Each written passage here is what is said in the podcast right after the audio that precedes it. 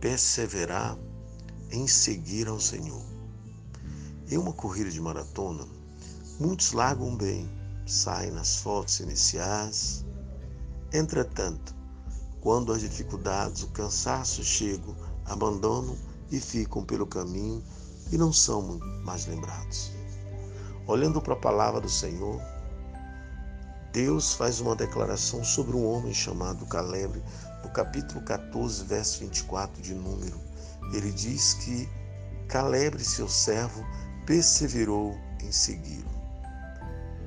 A chave, queridos, desse homem não foi sua habilidade humana, nem sua capacidade em fazer as coisas. Na verdade, ele apenas creu na promessa de Deus de entrar na terra prometida. Ele e Josué. Enquanto a grande maioria das pessoas que foram com ele, ou seja, dez desses, foram incrédulos, portanto ficaram fora da promessa.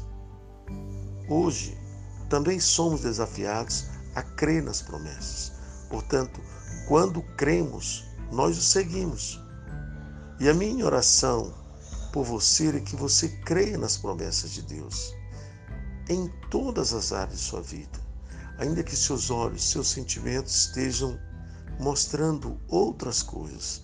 Permaneça seguindo ao Senhor, pois nele esteja certo de que você alcançará tudo que ele prometeu.